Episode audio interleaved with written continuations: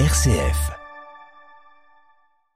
Lundi, le Goemio Tour Auvergne-Rhône-Alpes s'est arrêté au Palais de la Bourse de Lyon à l'occasion de la sortie du nouveau guide Auvergne-Rhône-Alpes Go Emio. Parmi les 12 trophées décernés aux chefs et talents du territoire, le trophée sommelier, il a été attribué à Thierry Gendard de la table de Guy à Bron. Bonjour Thierry Gendard. Bonjour Anaïs et merci de me recevoir. Avec plaisir. Qu'est-ce qu'il représente pour vous ce guide Goemio Une fierté. Le Goemio Tour des régions, déjà, faut mettre un petit peu ça à l'honneur parce que c'est quelque chose qui est relativement récent. Je crois que ça a une dizaine d'années, mais peu importe. Mais en tous les cas, qui permet aux restaurants de notre gamme à nous, qui sont pas des, forcément des grands restaurants de base, qui sont représentés de base assez facilement chez le Goemio, que ce soit l'étoile Michelin ou qui vous voulez, peu importe, mais euh, d'être un petit peu mis en lumière pour diverses raisons. Il y a les sommeliers, il y a des jeunes talents, donc il y avait des très très jeunes, il y a des gens de la salle, il y a de l'accueil, il y a des pâtissiers. Donc euh, voilà, donc c'est un bon vecteur pour nous et en tous les cas c'est une très très belle opportunité d'être mis un petit peu en lumière parce que sinon c'est beaucoup plus compliqué et on reste un peu plus dans l'anonymat.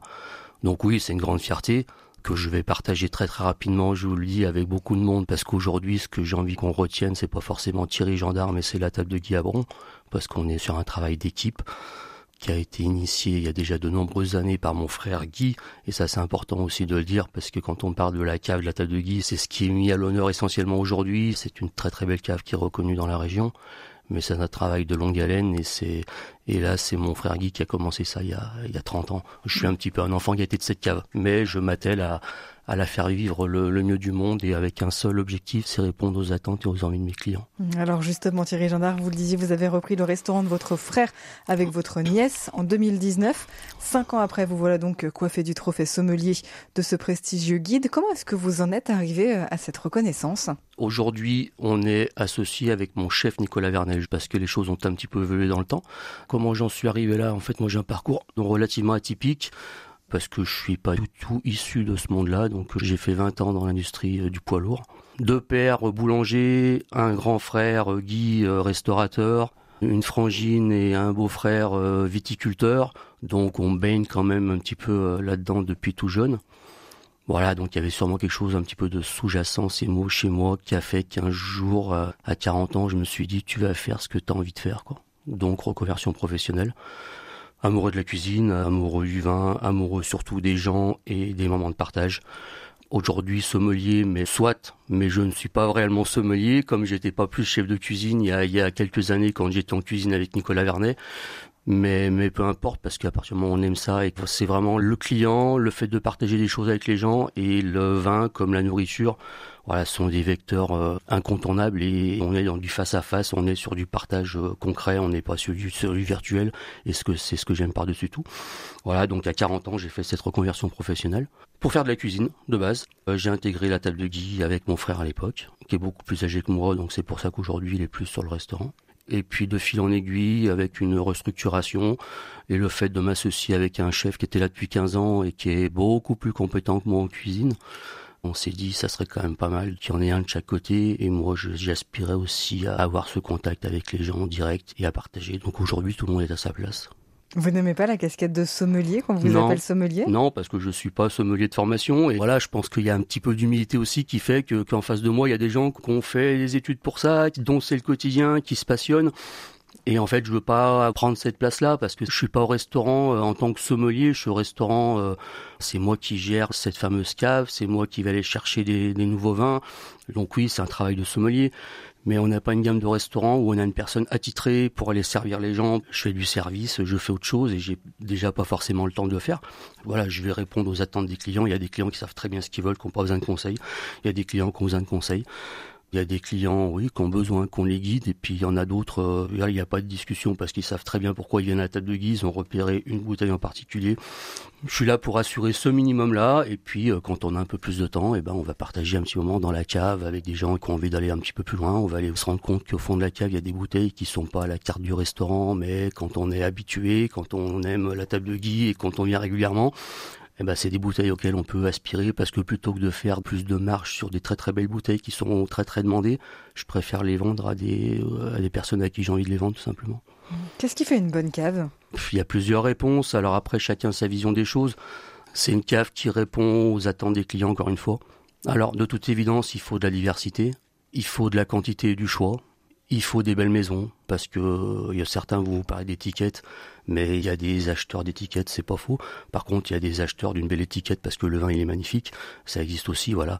Il faut être patient aussi. Encore une fois, Guy, il a mis 30 ans à, construire cette cave. Il faut être humble parce que ses propres envies, ses propres choix, c'est pas forcément ceux des clients, donc il faut s'adapter aussi.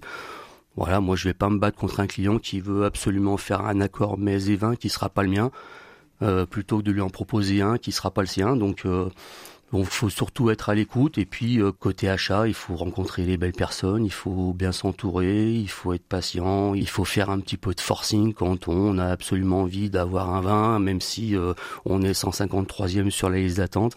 Voilà, donc faut avoir un peu de persévérance et puis expliquer aux gens comment on travaille pour les persuader, parce que c'est pas si simple pour les persuader que mettre le vin à la table de Guy, c'est pas mal quoi. Donc euh, c'est un petit peu des fois un jeu, des fois c'est un petit peu pénible parce que se mettre à genoux pour 12 bouteilles, c'est pas ma tasse de thé. Donc euh, il y a aussi des viticulteurs chez qui je vais plus ou je vais pas parce que ça demande trop d'énergie et voilà. Donc euh, c'est voilà, chacun chacun se positionne un petit peu comme il veut, mais mais aujourd'hui, la belle cave, la table de Guy, c'est ça, c'est qu'il y a de la diversité, il y a des millésimes décalés aussi, donc c'est ce qui est apprécié. Encore une fois, Guy, il y a des années des années qu'il achète du vin, donc euh, ou qu'il achetait puisqu'il est plus avec nous maintenant, mais donc ça permet d'avoir une quantité, des millésimes. J'ai des vins qu'on 10, 15, euh, un peu plus.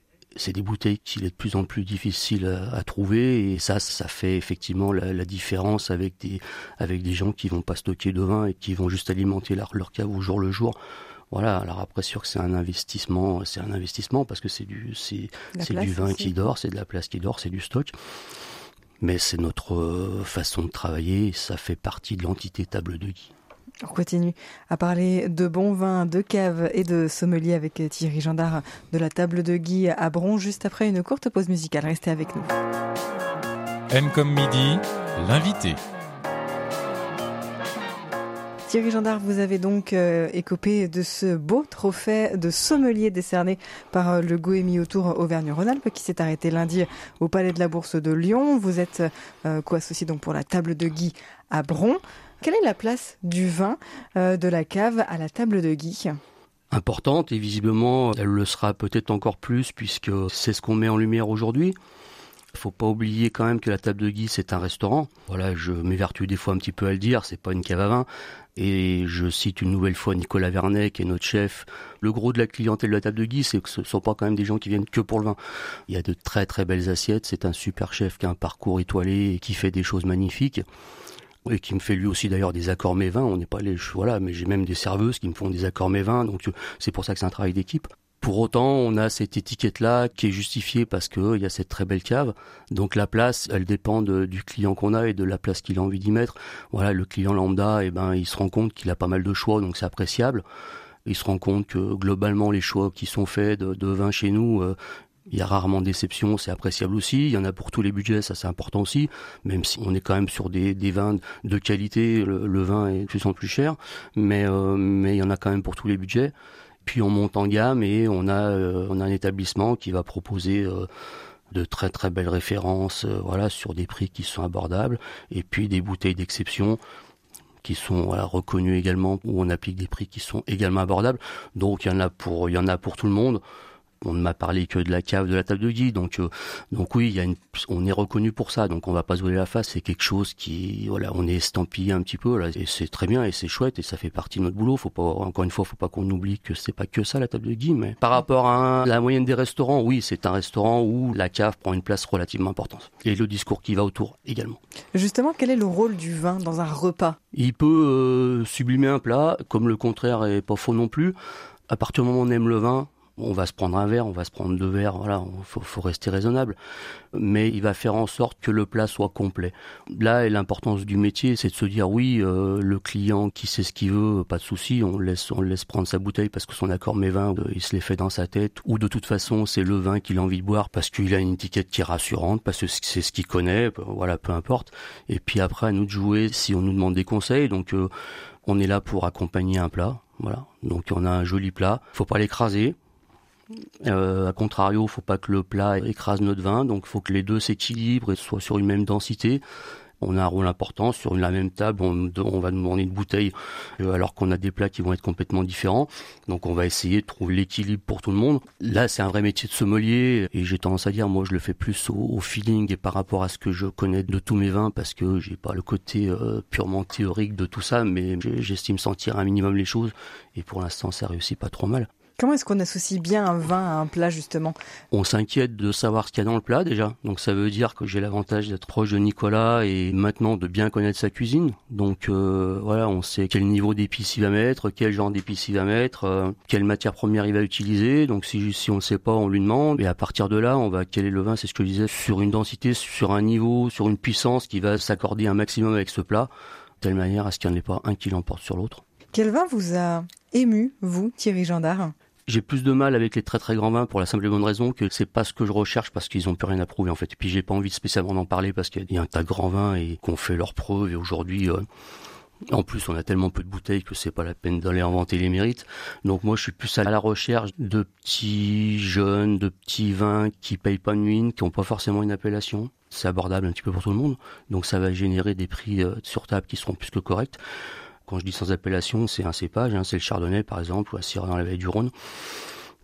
Et là, oui, il y a des belles choses. On a beaucoup parlé de Beaujolais euh, au Guémillot, là, parce qu'il y avait des représentants. J'ai envie aujourd'hui de pousser un petit peu tout ça côté Beaujolais. Pourquoi? Parce qu'à Lyon, et sur la gamme de clients qu'on a chez nous, c'est très très axé vallée du Rhône et, Bourgogne. On vend assez peu de Beaujolais, alors qu'il y a des, des années des années qui se mettent à faire de très très belles choses. Ils ont une réputation qui fait que ils se traînent un petit peu cette réputation et il faut que les gens comprennent bien qu'ils sont passés à autre chose pour la plupart. Donc il y a des très très belles choses. J'ai goûté des Beaujolais qui étaient plus que sympathiques, à des prix plus que sympathiques. Donc voilà, moi c'est ce que je recherche et c'est ce que j'arrive à trouver en goûtant un petit peu, en étant conseillé aussi par des gens qui connaissent très bien, donc ils, savent comment je fonctionne, ils savent comment fonctionne la table de Guy. Donc euh, voilà, il y a des gens qui se déplacent en disant tu devrais goûter ça Thierry, euh, voilà Nico goûter ça, les serveuses goûter ça. On me dit ce que vous en pensez, mais c'est typiquement dans ce que vous essayez de faire euh, ressortir et de mettre en valeur à la table de Guy. Donc c'est des vins qu'on peut vendre au verre facilement. Ému, oui, ça m'arrive. Je vais pas donner de nom, mais voilà, mon axe de travail, il est surtout là-dessus, il est surtout basé là-dessus parce que nous, on est sur une gamme de restauration où il y a un ticket moyen qui est pas anodin parce qu'on a voilà, on est sur du semi-gastro, on a une euh, belle carte, voilà, les bouteilles ça peut aller relativement vite. Donc on se doit aussi de rechercher des choses qui fassent que voilà le client un petit peu moins aisé, qui n'a pas les moyens de, se mettre euh, une grosse somme dans une très belle bouteille, il puisse prendre un, chouette plaisir à goûter un vin qu'on aura découvert et que peu importe ce qui est écrit sur l'étiquette, l'important c'est que ce soit bien fait, que ça corresponde à ses attentes, qu'il ait pas mal à la tête quand il rentre chez lui. Voilà, ça, ça m'intéresse. Et il y en a beaucoup. il y en a beaucoup. Je parle de Beaujolais parce que c'est vraiment là où j'ai envie de travailler un petit peu plus aujourd'hui parce qu'il y a de la place et il y a vraiment de très belles choses. Allez donc découvrir cette cave et cette carte à la table de Guy à Bron. Merci beaucoup Thierry Gendard. Avec plaisir, merci à vous de m'avoir reçu.